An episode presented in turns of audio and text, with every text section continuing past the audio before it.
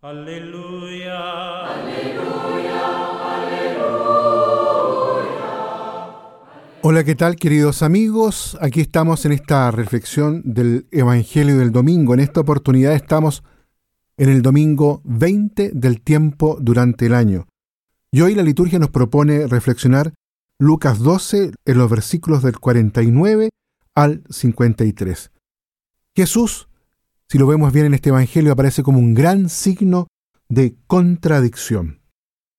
Esta página, en el contexto de todo el capítulo 12 del Evangelio de Lucas, está también al servicio del gran tema de la espera. El cristiano, para poder seguir realmente a Jesús, vive en esta dimensión de la espera de aquel que viene.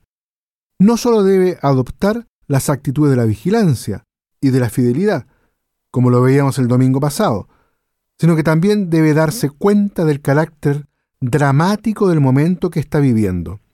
Este es el tema de la liturgia de la palabra de hoy, al cual el evangelista le añade el otro tema igualmente importante de la obligación de discernir los llamados signos de los tiempos.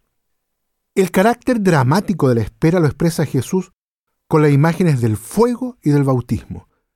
Jesús expresa su vivo deseo de pasar a través de las aguas purificadoras del sacrificio de la cruz y de este modo se presenta como el modelo al que debemos atender y adecuarnos como creyentes.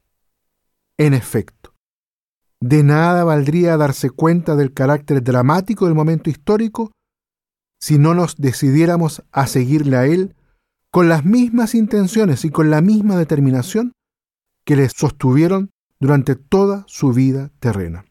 Dando un paso más allá de las imágenes, Jesús concede a sus discípulos una nueva posibilidad de interpretar el sentido de su presencia en el mundo.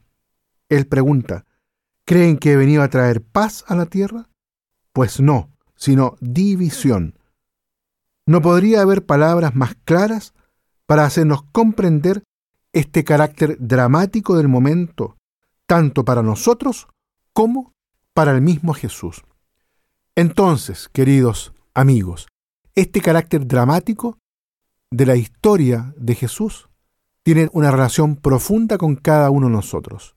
En este seguimiento del Señor, en este tiempo de tensión dramática, la invitación es a la opción radical y fundamental por Jesús. A eso nos quiere invitar el Señor en este domingo. Los invito entonces a que cada uno pueda revisarse en su interior y ver cuánto se ha dejado permear por la palabra del Señor y por la persona de Jesús. Y en virtud de eso, seguirlo de modo radical y consecuente. Que Dios los bendiga a todos y a cada uno.